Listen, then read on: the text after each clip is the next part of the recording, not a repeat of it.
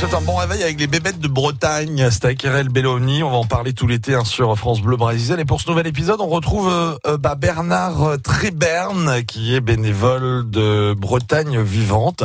Il a installé dans son jardin, en Pays Bigoudin, un dispositif pour observer les papillons de nuit.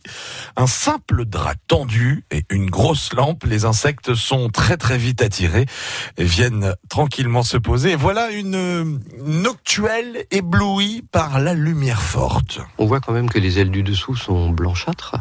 Par contre, quand elle est posée, on ne voit plus du tout ces ailes-là. Elle fait brun chocolat.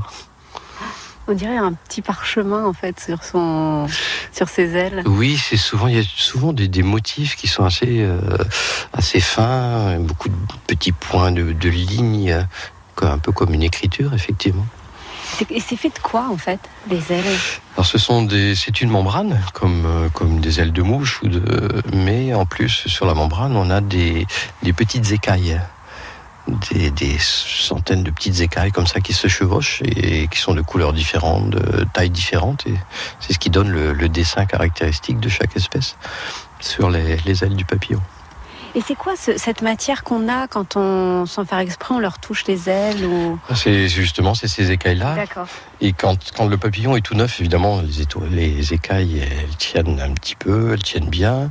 Et après, quand on voit des, papillons user leur, leur thorax on voit la chitine en dessous, c'est-à-dire la, carapace, parce que toutes les écailles euh, sont parties. Les ailes, pareil, on voit les membranes, et souvent même on n'arrive même plus à deviner quelle espèce, de quelle espèce il s'agit, parce qu'ils n'ont plus de dessin, ils n'ont plus vraiment leur forme, et euh, ils sont complètement usés. Et ça, au bout de quelques semaines. Et le corps du papillon, il est comment? Il est en un seul tenant? Euh, Non, comme tous les insectes. Euh, donc, on a dû apprendre ça à l'école il y a longtemps. Il y a une tête, un thorax et un abdomen. Et donc, euh, le papillon, il déroge pas à la règle. Donc, il y a une toute petite tête, le thorax aussi, et l'abdomen qui est donc sous les ailes. C'est comme un abdomen d'abeille ou de, de guêpe avec euh, des segments comme ça. Et combien de pattes alors? Six, comme tous les insectes, là aussi. Ils ont quand même une, euh, enfin, une trompe, donc ils ont des trompes qui sont souvent assez longues. La plupart des fleurs euh, euh, se font polliniser, euh, notamment les fleurs qui ont des longs tubes comme ça, des corolles très très longues.